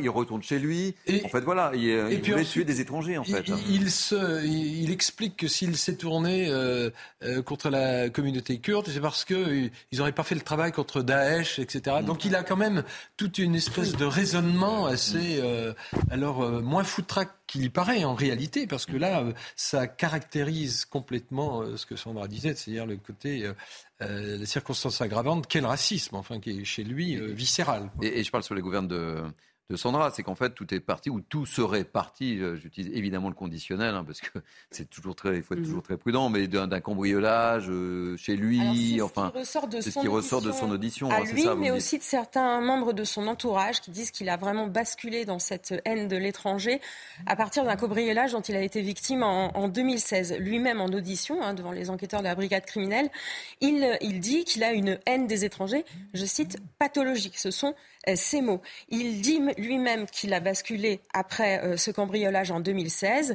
et il a euh, aussi eu ces mots devant les enquêteurs. Avant de me suicider, j'ai toujours eu envie d'assassiner des migrants, des étrangers depuis ce cambriolage. Et par étranger, il précise qu'il parle de personnes non européennes. Il faut savoir aussi que dans son parcours, il y a des actes qui montrent qu'il a effectivement euh, cette haine euh, de l'étranger, puisqu'il a blessé le 8 décembre de l'année dernière euh, deux migrants en les attaquant avec un sabre dans un camp de, Paris. Il a d'ailleurs été mis en examen dans le cadre de l'information judiciaire dans, cette affaire, affaire qui avait déjà été, dans laquelle il y avait déjà eu de retenue la qualification raciste. Sur les faits de, vendredi, euh, c'est ce, que, ce que vous disiez. Quand il va à Saint-Denis euh, le matin, il explique bien dans son audition aux enquêteurs que c'est pour tuer des étrangers. Il dit qu'il en veut à tous les migrants. Et ensuite, euh, quand les enquêteurs lui parlent de, des Kurdes euh, qu'il a euh, pris pour cible, il, il dit qu'il en veut aux Kurdes parce que quand ils ont combattu l'État islamique, ils n'ont pas tué les hommes qu'ils faisaient prisonniers. Mais ce que nous apprend aussi le, parquet de Paris, c'est presque sa seule petite déclaration un peu politique, si je puis me permettre. Le reste est... ce, que, ce, que, ce qu'explique le parquet de Paris, c'est que ces victimes-là, en, en, tant que telles, il ne les connaissait pas. On rappelle que cinq de ces victimes sont turques et qu'une victime est française que son entourage a dit qu'il ne s'intéressait pas particulièrement à la situation des Kurdes et qu'effectivement ce quartier il est tout proche de là où habitent ses parents et qu'il vit chez ses parents. Donc il, il, va régulièrement. Michael euh, Sadoun. Non, écoutez, je ne vais pas m'étendre sur euh, le, côté juridique euh, de l'affaire, puisqu'on a évidemment les, autorités et des techniciens de, pointe sur ce plateau. Et, et Sandra Buisson. Bien sûr. et, mais je voudrais parler de la, la signification politique de l'événement euh, bon, déjà, il, reste un grand flou puisque la communauté kurde parle d'une filiation à la Turquie. Bon, on a quand même l'impression qu'ils euh, parlent de ce qu'ils veulent entendre avant tout, et on peut les comprendre, leur communauté est très touchée. Euh, d'autres parlent d'extrême droite en associant ça un peu au hasard, au Rassemblement national, à Reconquête, parfois CNews, en mélangeant tout, ce qui est ce que je trouve tout à fait insupportable. Ce qui est sûr, c'est que ce drame montre que quand on parle de thématiques euh, migratoires, d'insécurité, il faut le faire avec des pincettes parce que cela, en effet, peut nourrir des haines de la part de gens. Chaque mot est important. Chaque mot est important. Chaque mot est important. Euh, ce qu'on voit aussi se dessiner, c'est malheureusement un affrontement de plus en plus direct et qui se passe de l'État entre d'un côté un islamisme, une délinquance venue de l'immigration que l'on connaît maintenant depuis longtemps, et malheureusement une partie de la population qui euh, décide de prendre les armes de manière insensée et violente pour se faire justice elle-même, euh, ce qui est totalement délirant. Moi, je pense que l'État a vraiment intérêt à revenir dans le jeu en force et à reprendre toute son autorité sur ces sujets-là, parce que sinon, on va vers de tels drames et vraiment, personne n'a envie de ça. Naïm Fadel. Écoutez, moi, ce que je regrette, euh, c'est qu'on ait, fait, on ait eu peu de vigilance. Parce qu'effectivement, à la lumière de ce qu'il avait fait euh, contre ces migrants en 2021, je pense qu'on aurait dû un peu plus euh, suivre cette personne et être vigilante quand elle est sortie. Ensuite, moi, c'est vrai que j'avais posé la question des fichiers S, et là, je vais parler sous votre contrôle, maître. Moi, je me suis demandé, mais pourquoi ce genre de personne qui est quand même euh, déjà en 2021 avait commis un acte raciste n'a pas été fiché? On m'a dit que c'est pas possible parce qu'il faut que ce soit une organisation, etc. Mais rappelons-nous qu'on a eu aussi des attentats. juste avant de vous donner la parole, Sandra, j'en profite juste pour vous dire que nous sommes en, direct sur cette manifestation et que, effectivement, euh, pour le moment, cette manifestation, et on espère, évidemment, c'est une marche blanche, qu'elle se déroule dans le calme et pas comme celle que vous avez vécu en, direct, euh, ma chère euh, Naïma, euh, avec le, portrait des, différentes victimes. Excusez-moi, Sandra, je vous ai coupé la parole, mais il était important de vous dire qu'on était en direct sur cette Oui, la, fiche S, c'est alors déjà tous les fiches S ne sont pas suivis. Une fiche S, ça peut servir simplement de à sonner, c'est-à-dire à savoir où est l'individu, ce qu'il fait effectivement quand il est contrôlé. Et c'est principalement pour les atteintes à la sûreté de l'État. En l'occurrence, euh, le racisme n'est pas une atteinte à la sûreté de, l'État. Un acte raciste ne fait... En revanche, la radicalisation, oui, s'il avait été établi euh, par euh, des expertises qu'il était radicalisé à l'extrême droite ou qu'il avait une volonté de s'en prendre à l'État ou de commettre un acte terroriste, effectivement, là, effectivement, il aurait été. Alors moi, ça m'interroge. Ça bah, m'interroge. Mais évidemment, vous avez raison. Qu'il y a, il y a partir du postulat qu'un acte raciste n'est pas une atteinte à la sûreté de l'État pose une énorme question. Mais pour vous répondre euh, de façon complète, dans, dans, le prolongement de ce que vient de dire Sandra Bobisson, la fiche S, c'est une décision administrative, pas judiciaire. Donc on ne peut pas partir du parcours judiciaire de cet homme pour s'étonner de l'absence de, de fiche en imputant euh, ce tort à la justice. D'ailleurs, la justice sur le suivi psychiatrique ou psychologique de, cet homme euh, euh, n'est pas très différente de ce qui a précédé. Il a été toute sa carrière un cheminot, il n'a jamais été réformé. Vous savez que ça suppose quand même, pour piloter des mm. trains, il faut euh, démontrer un équilibre psychologique et psychiatrique. Jamais la SNCF ne l'a mm. réformé dans la médecine du travail et les visites médicales obligatoires. Il n'a jamais été réformé de son service. Donc il faudrait savoir quand cette pathologie s'est révélée. Euh, est-ce qu'elle était antérieure à ce fameux cambriolage de 2016 Est-ce qu'elle est apparue de façon euh, euh, spontanée, si j'ose dire, après le cambriolage? Quelle manifestation a-t-elle recouvré Etc. Donc tout ça, si vous voulez, on peut reprocher à la justice beaucoup de choses, mais elle, elle ne fait qu'avec les informations dont elle dispose. Oui, mais enfin, la justice a quand même failli, en ce sens que euh, il y a quand même deux ou trois procédures. Euh, c'est pas tous les jours qu'on attaque à coups de sabre euh, un camp de, de, migrants. Je suis désolé, il y a quand même euh, une difficulté. Le, qui plus est, il semble qu'il ait eu un, un permis de port d'armes. Bon, euh, en général, il y a une enquête qui est un peu conduite. Enfin, est-ce qu'on se contente simplement de la parole d'un genre? On regarde pas le, le casier judiciaire ou c'est l'administration. C'est, bien sûr, mais euh, vous savez que euh, le parquet, il a absolument euh, toute l'attitude pour connaître le profil d'une personne qui se manifeste aussi violemment que Denis de Montpion, je, vous interromps. Priorité euh, au direct. Je vous propose de, retrouver euh, nos envoyés spéciaux, Régine Delfour et, Léo Marcheguet, qui suivent cette marche blanche pour nous. Quel est le, climat On découvre les images en, direct, ma chère Régine. Qu'est-ce qui se passe? Racontez-nous un petit peu. Oui, vous voyez, c'est oui Thierry, vous voyez donc ces six portraits, hein. Trois euh, des euh, femmes qui ont été assassinées donc en 2013 et les trois victimes de vendredi. Là, ce sont des femmes hein, qui tiennent euh, ces portraits. Il y a les consignes, la marche n'a pas encore débuté puisqu'il y a des consignes qui sont données pour ordre de ne pas répondre à toute provocation parce qu'il semblerait que samedi dernier, place de la République, il y a eu des provocations avec des drapeaux turcs. Là, il y a un service d'ordre, vous le voyez, beaucoup de gens avec des petits gilets violets et les euh, drapeaux là qu'on voit ici qui demandent donc euh, la vérité et la justice donc euh, pour ces six morts, ces personnes donc qui vont marcher jusqu'au 147 rue Lafayette à quelques centaines de mètres d'ici, là où trois personnes, donc trois femmes, des militantes du Parti travailleur kurde sont décédées en 2013 et le but de la communauté kurde aujourd'hui est de bien montrer qu'il n'y a pas de que ce n'est pas un, un, un acte raciste mais c'est bien un acte terroriste et qu'ils sont euh, absolument pas protégés. Ils réclament d'être protégés par euh, l'État français. Euh, cette marche blanche, Régine Delfour, est, est, prévue durer combien, combien de temps Est-ce que vous avez ces informations? Alors euh, oui, ils nous ont dit que ça pouvait durer deux heures. Tout dépend en fait de la, de comment euh, les choses vont se dérouler. Euh, ils veulent donc bien montrer cette commémoration, hein, puisqu'on est à quelques jours de la commémoration des dix ans hein, de, de l'assassinat de trois femmes militantes en 2013. Et donc ils sont très très nombreux euh, Thierry, ici euh, rue d'Anguin. Il y a plusieurs centaines de personnes qui sont réunies et qui ont décidé donc de marcher, peut-être pendant euh, plusieurs heures, pour montrer leur, leur détermination et leur colère face aux derniers événements. La marche s'élance à ce moment-là.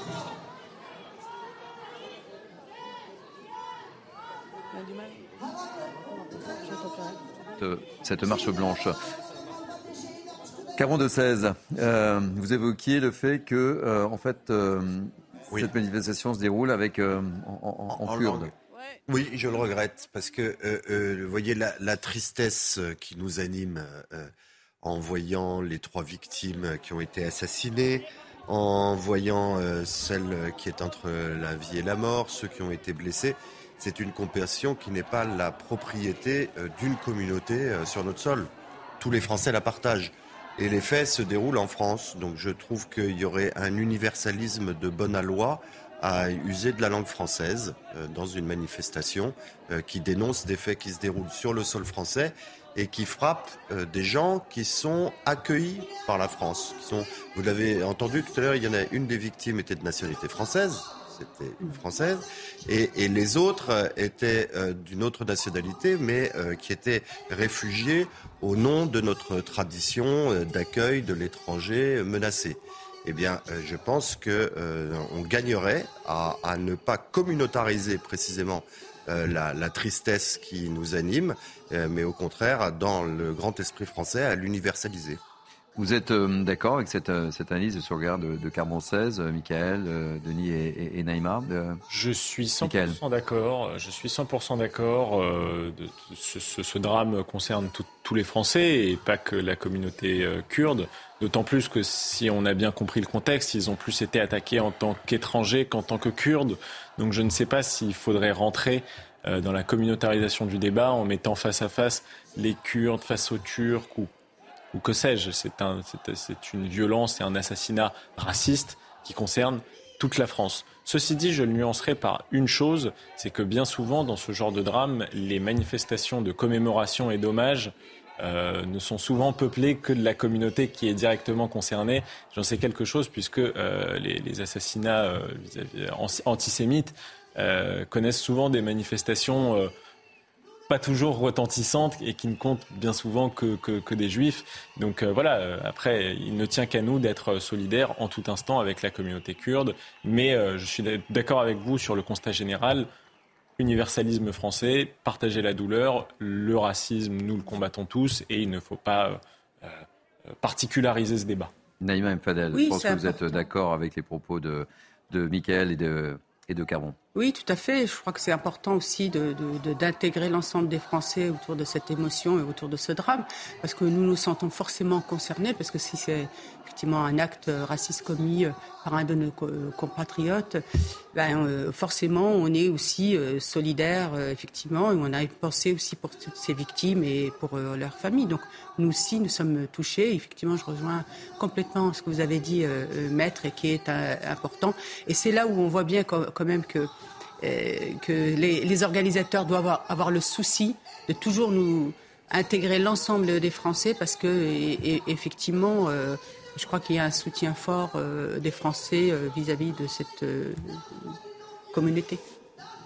Oui, il y a une tradition d'accueil qui, effectivement, doit être respectée, mais il faut quand même penser à tous ces Kurdes qui euh, sont quand même malmenés. Euh, on les a vus dans la guerre contre l'État islamique. Ils se sont très vaillamment battus. Ensuite, ils ont été lâchés en race campagne par tous euh, les pays qui les avaient soutenus le temps qu'ils menaient la guerre face à l'État islamique. Et je pense qu'ils doivent se sentir quelquefois un peu aussi abandonnés. Qui plus est, ce triple assassinat intervient presque dix ans, après, euh, l'assassinat là totalement piloté euh, par la Turquie d'Erdogan. Et donc euh, c'est pas je veux dire c'est pas anodin. On, peut on peut comprendre leur réaction. Alors c'est vrai qu'ils auraient tout intérêt à manifester défiler et, à revendiquer aux Français. Ce serait ça montrerait en effet leur leur intégration, si on peut dire, dans, le, euh, dans la société, alors que là, en effet, cette communautarisation ne peut que euh, euh, déjà un phénomène qu'avait souligné en son temps Gérard Collomb, le ministre de l'Intérieur. Alors on évoque ce, drame de, depuis vendredi non-stop sur, les plateaux de, de, CNews, mais c'est vrai que je me tourne vers Carbon, je me tourne vers Sandra, c'est vrai que la communauté kurde attendait des réponses sur cette histoire d'il y a dix ans et en fait ils n'ont jamais obtenu de réponse. On a évoqué que potentiellement, effectivement, quand il y a eu euh, ces attaques contre euh, les policiers, etc., au cours de la manifestation qui a dégénéré, c'était une façon de dire, bah, écoutez, voilà, on n'a on, on jamais eu l'explication concrète de, de, ces assassinats il y a, dix ans. Quoi. Et, c'est symbolique hein, que cette manifestation parte de la rue d'Anguin et aille euh, justement euh, à Lafayette. Euh, c'est d'autant plus symbolique qu'on veut faire un lien. Mais entre faire un lien géographique et faire un lien juridique, il y a une, ah, grande, nuance.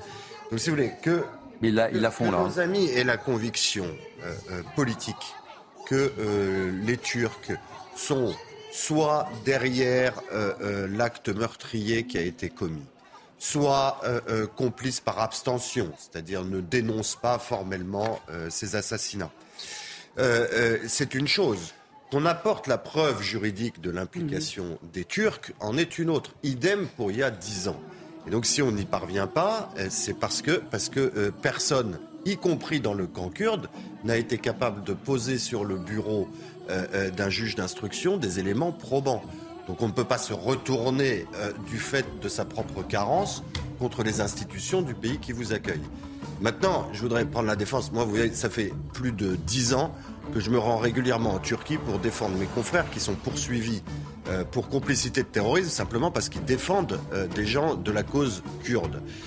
mais il, ne faut pas que, les Kurdes, dans la peine qui est la leur, se, répandent dans une confusion euh, des, ennemis qu'ils ont à subir. Eh bien, écoutez, vous restez avec nous. Je vous donnerai euh, la parole juste après euh, la petite pause publicitaire, mon cher Denis de Montpion. J'espère que vous ne m'en voulez pas. On va marquer une petite pause. nous sommes en direct de la rue d'Anguin et nous allons vous faire vivre cette marche blanche en hommage aux trois victimes kurdes assassinées vendredi. A tout de suite. C'est Mini News.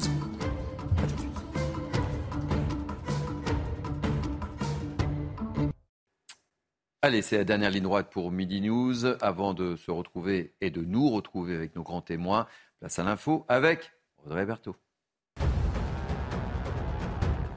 Silence, consternation, puis explosion de colère. Plus d'un millier de militants insoumis de la NUPES signent une tribune dans Le Monde. Ils dénoncent la décision du mouvement de n'exclure que temporairement Adrien Quatennens de son groupe parlementaire.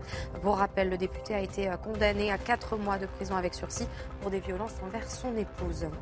Trois ONG étrangères suspendent leurs activités en Afghanistan. Cela fait suite à leur interdiction de travailler avec des femmes annoncée samedi dernier par les talibans. Elles ne reprendront pas leurs activités tant que cette ne sera pas clarifiée. Un responsable de l'ONU prévient les talibans qu'il sera très difficile de poursuivre l'aide humanitaire dans le pays s'ils restent sur leur position. Et puis en Galice, dans le nord-ouest de l'Espagne, six personnes sont décédées après la chute d'un car dans une rivière. Les services de secours ont publié des vidéos sur les réseaux sociaux, des vidéos impressionnantes de ce car plongé dans un cours d'eau. Deux autres personnes ont été blessées. Le véhicule a fait une chute de plusieurs dizaines de mètres. Merci beaucoup, cher Audrey. On se retrouve dans 30 minutes pour un nouveau point. Info, Midi News The Weekend, dernière ligne droite. Je vous rappelle que nous sommes ensemble jusqu'à 13h, que nous vous faisons vivre cette marche blanche qui est organisée depuis une demi-heure maintenant en hommage aux trois victimes kurdes. Avec moi sur ce plateau, Naïma Mfadel, essayiste, Denis de Bompion, éditorialiste, Carbon de 16, avocat, et Michael Sadoun, chroniqueur, sans oublier Sandra Buisson. Euh, notre spécialiste police-justice. Euh, euh, on le disait, Sandra, on en apprend toujours un petit peu plus sur le profil de ce tueur présumé qui assume cet acte, évidemment, et, on se dirige très clairement vers un acte raciste qui ne visait pas spécialement, on le disait, et c'est important de le préciser, la communauté kurde. En fait, il voulait s'apprendre à des étrangers pour l'instant, ce qui, ressort des, premières déclarations du suspect et euh, de son entourage, euh, c'est quelqu'un qui euh, assume une haine des étrangers qu'il date, selon lui, de son cambriolage en 2016, cambriolage dont il a été victime. Il évoque lui-même une haine des étrangers pathologique. Effectivement, vendredi, il, voulait s'en prendre d'abord à euh, des étrangers à Saint-Denis. Il est allé là-bas, on a retrouvé un ticket de transport, la vidéosurveillance le montre. Il dit qu'il n'a pas pu passer à l'acte, enfin qu'il a renoncé parce qu'il n'y avait pas assez de monde et parce que euh, alors c'est dramatique euh, de, vous relater ça, mais il explique qu'il n'était pas la, la, façon dont il était habillé l'aurait gêné pour recharger son arme s'il avait tiré. Ce qui veut dire, Sandra, mais qu'il était parfaitement conscient de ce qu'il faisait quand, il quand on, Alors, la question quand on voit les faits tels qu'il les raconte. Au, voilà. au, moment des faits, euh, là, ce sera les experts. Là, on, entre dans une information judiciaire euh, criminelle. Donc, de toute façon, comme dans toutes ces procédures de cet ordre, il y aura des expertises psychiatriques et psychologiques. Pour l'instant, ce qu'on sait, c'est qu'au moment de la garde à vue, son état a été majoritairement compatible avec cette garde à vue. Il a, elle a été suspendue quelques heures euh, parce que son état psychologique à ce moment-là ne permettait plus de continuer euh, à l'entendre sous le régime de la garde à vue. Mais rien, euh, pour l'instant, ne fait état d'une pathologie psychiatrique le, concernant. Ça ne veut pas dire non plus que son discernement a été aboli ou altéré. Ça, ce sera des questions qui seront posées plus tard dans la formation judiciaire. Mais on ne peut pas non plus euh, a priori de et tirer des conclusions dire était en pleine possession non plus de son, discernement à ce moment-là. Ça, ce mm. sera euh, d'autres expertises qui vont le, déterminer. Mais effectivement, ce jour-là, il voulait s'en prendre à des étrangers, c'est ce qu'il a expliqué. Ça n'a pas fonctionné à Saint-Denis. Il est revenu, il est revenu près du quartier où il habite, puisqu'il habite euh, chez ses, parents. Il n'a pas dit je voulais m'en prendre à des Kurdes, mais quand on lui a posé la question des Kurdes, il a dit pourquoi il pouvait en vouloir euh, aux Kurdes. Maintenant, son entourage dit qu'il n'était pas focalisé sur cette euh, communauté. Donc ça, c'est un point qu'il va falloir déterminer euh, plus loin. En revanche, oui, l'acte, selon le parquet, était raciste puisqu'il voulait s'en prendre à des étrangers. Et d'ailleurs, le parquet retient aussi la préméditation dont on pourra dire un mot plus tard. Voilà, euh, Denis de Montpion, je vous donne la parole dans quelques instants, mais priorité au, direct. Hein. Euh, on va retrouver tout de suite euh, Régine Delfour et, Léo Marcheguet. et Régine, comment se, déroule cette manifestation? J'aimerais qu'on puisse nous décrire un petit peu les choses sur le cordon de sécurité qui encadre cette manifestation, puisqu'on le sait bien que, samedi, cette manifestation, la première manifestation, a malheureusement dégénéré, ce qu'on ne souhaite pas, évidemment. Racontez-nous un petit peu Effectivement, Thierry, euh, la communauté kurde ne souhaite pas évidemment que cette marche, hein, qui s'appelle plus une marche symbolique qu'une marche blanche, dégénère. Et ils ont demandé à tous les participants, euh, plusieurs centaines, et on parle de milliers de personnes qui, sont là, de ne pas répondre à des provocations. Alors ils ont organisé euh, un service d'ordre qui est assez conséquent. Vous les voyez, ils ont des petits gilets violets. Le violet, en fait, c'est la couleur de la femme au Kurdistan. C'est pour ça qu'on les voit aussi sur les drapeaux.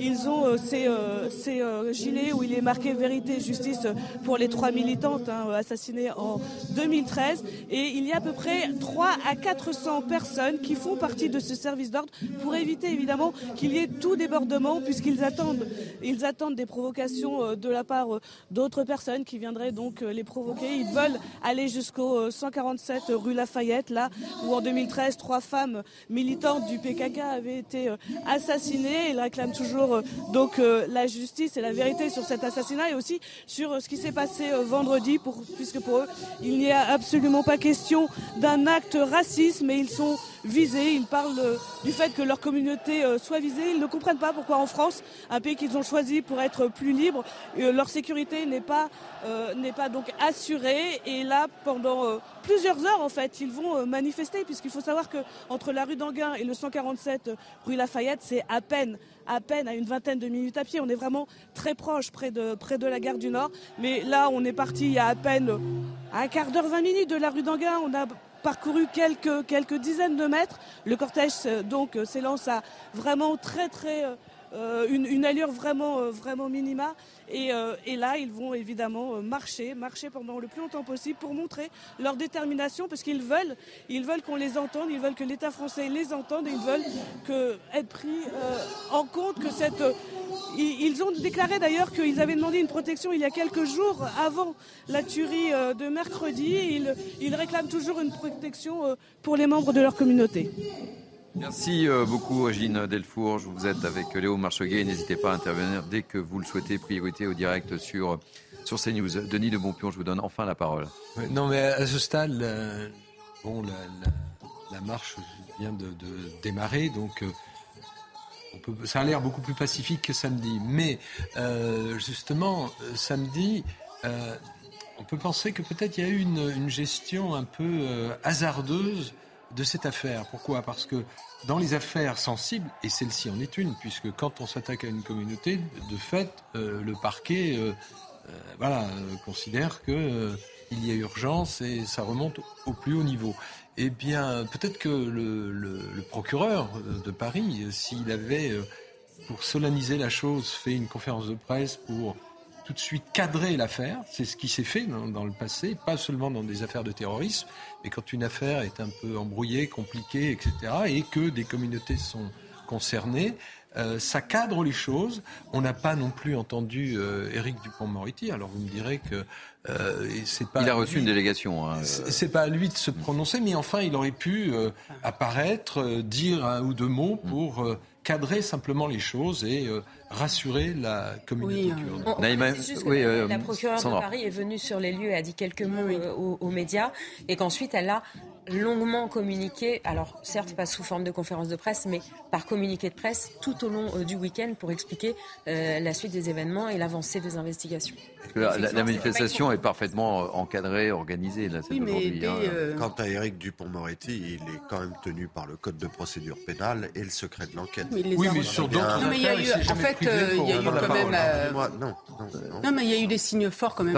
Attendez, j'aimerais entendre. Le garde des sceaux, le garde des sceaux ne peut pas s'exprimer sur une enquête en cours. Donc euh, voilà, c'est terminé. Il n'y a, pas d'autre sujet. Il peut y avoir un débat juridique précisément sur les interventions euh, qui se pratiquent euh, depuis une dizaine d'années de la part du parquet de Paris, notamment sur les affaires en cours qui peuvent avoir un objectif, vous avez raison, d'ordre public, d'apaisement, d'éclairage, etc., mais qui reste On est en plein un problème sur la qualification juridique. Mais en tout état de cause, s'il y en a bien un là qui, en l'espèce, ne pouvait pas s'exprimer, c'est précisément le garde des Sceaux. Mais il a reçu une délégation Il a reçu une délégation. Euh, non, mais non, ce que je veux, c'est pour aller dans votre sens. Effectivement, il ne peut pas communiquer et on, le comprend bien, mais il a reçu quand même une délégation.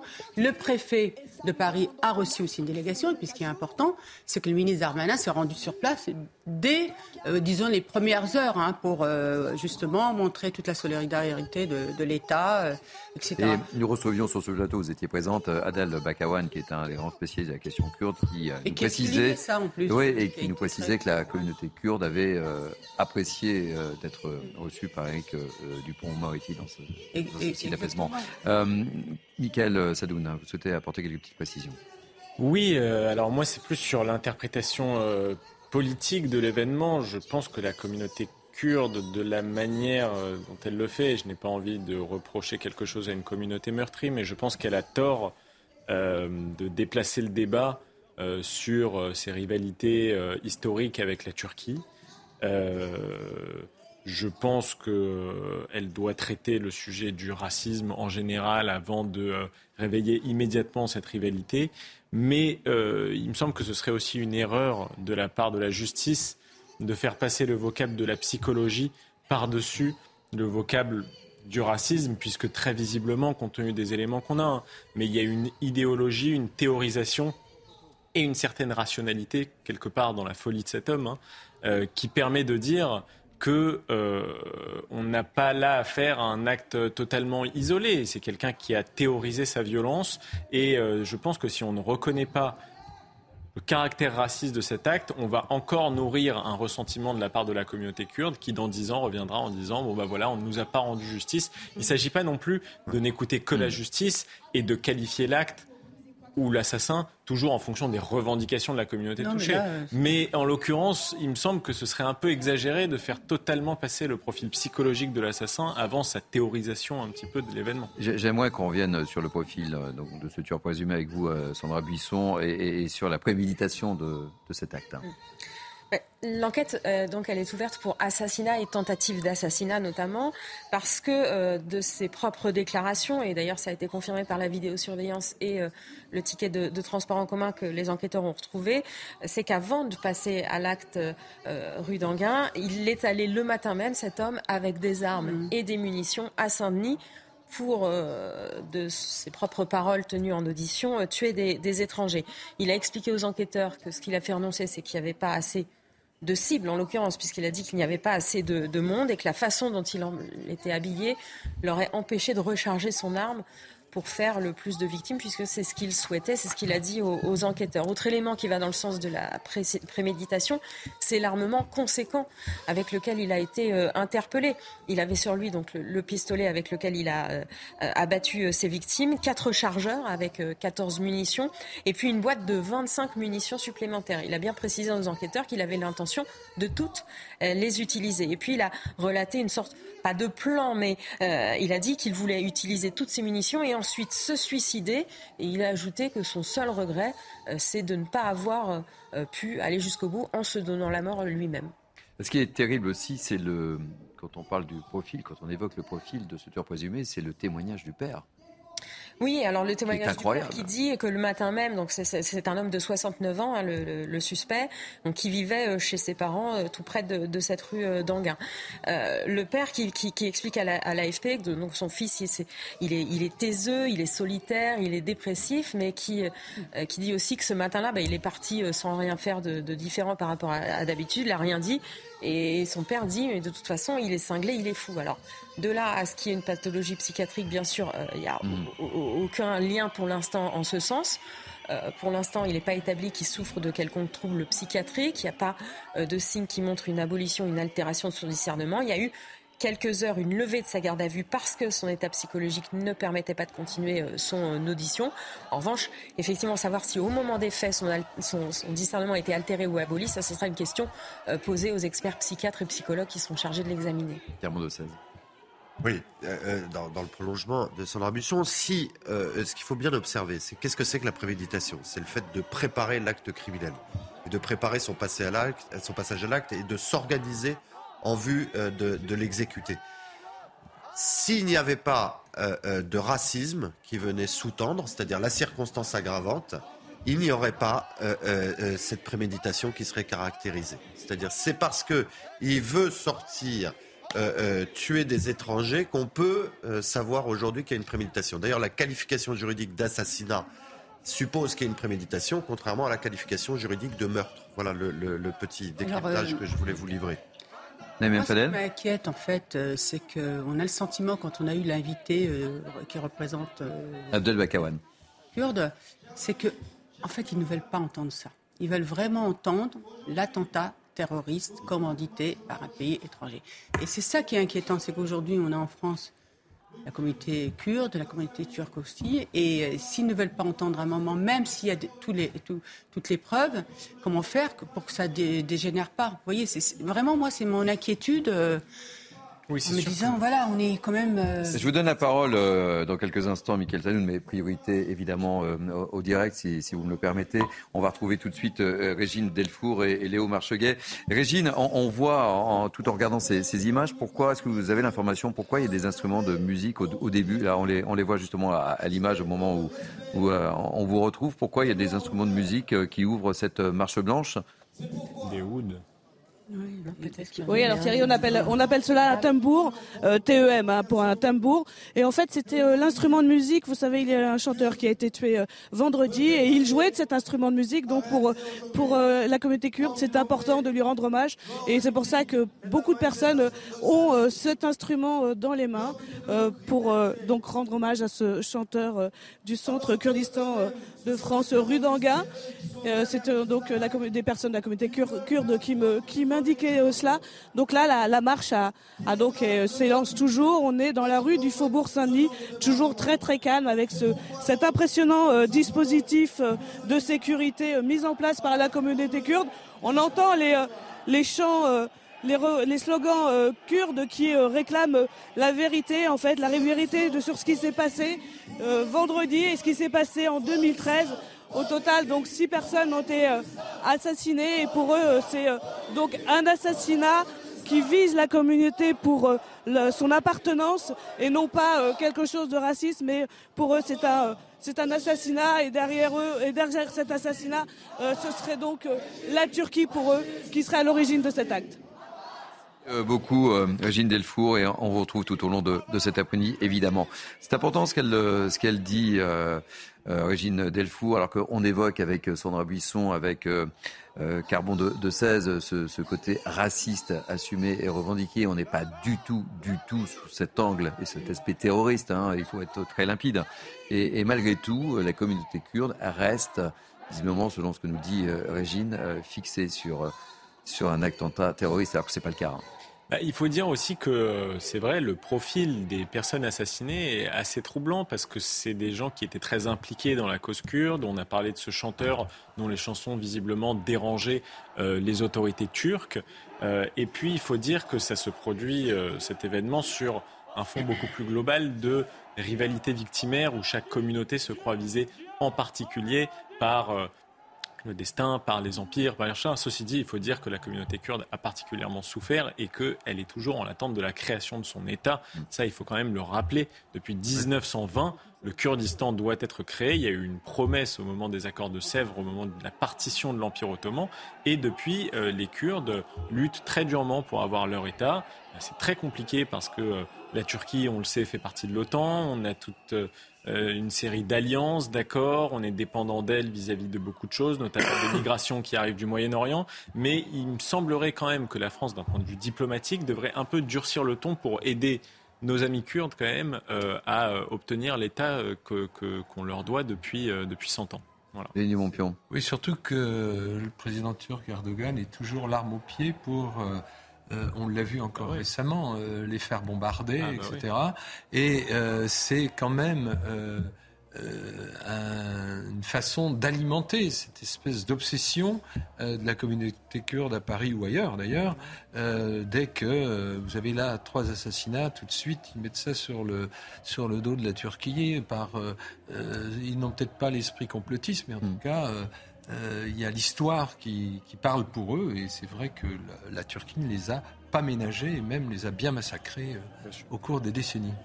Carbon et, Sandra, ils ont tort de vouloir placer cette manifestation et ce, cet aspect-là alors qu'on est dans l'émotion. C'est une marche blanche, c'est important, hein. c'est l'intitulé même, hein. c'est une marche blanche, Sandra.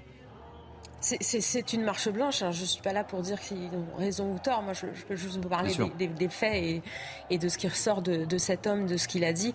Et encore une fois, on rappelle que c'est le tout début de, l'enquête. Il y a seulement eu quelques heures euh, d'audition euh, de cet homme et de quelques membres de son euh, entourage. Après, cette communauté, il y a dix ans, a été victime d'un traumatisme énorme. La première chose à laquelle ils ont pensé, j'imagine, c'est cet attentat d'il y a dix ans. Maintenant, pour l'instant, dans l'enquête, rien il n'y a aucun lien d'établi avec ce qui s'est passé euh, il y a dix ans et euh, l'acte terroriste n'est pas retenu, l'intention terroriste n'est pas retenue. Ce qui est retenu, c'est un assassinat, donc des faits de droit commun sur fond de racisme avec cette circonstance aggravante du, racisme. Écoutez, merci mille fois pour toutes ces précisions, ma chère Sandra. Fin de ce mini-news un peu exceptionnel. Vous avez promis plusieurs thèmes, mais vous reviendrez. Hein. Avec évidemment. Merci mille fois Naïma M. Fadel. Merci euh, Denis de Montpion. Euh, merci euh, beaucoup Carbon de 16, Michael Sadoun. Merci encore une fois André Buisson. Je pense que vous allez continuer et enchaîner avec Barbara Klein et la belle équipe. merci également à Agatha Miel, Anne-Isabelle Tollet et Théo Grévin qui m'ont aidé à préparer ces deux heures d'émission. Merci à Emmanuel Monnier et à la programmation à Jacques Sanchez. Et merci également aux équipes en régie. Belle journée sur CNews. Et moi, je vous retrouve demain, euh, même heure, même fauteuil, en attendant que Sonia Babouk revienne de vacances. Passez une belle journée et euh, dans quelques instants, nous sommes toujours en direct sur cette marche blanche rue d'Anguin à Paris.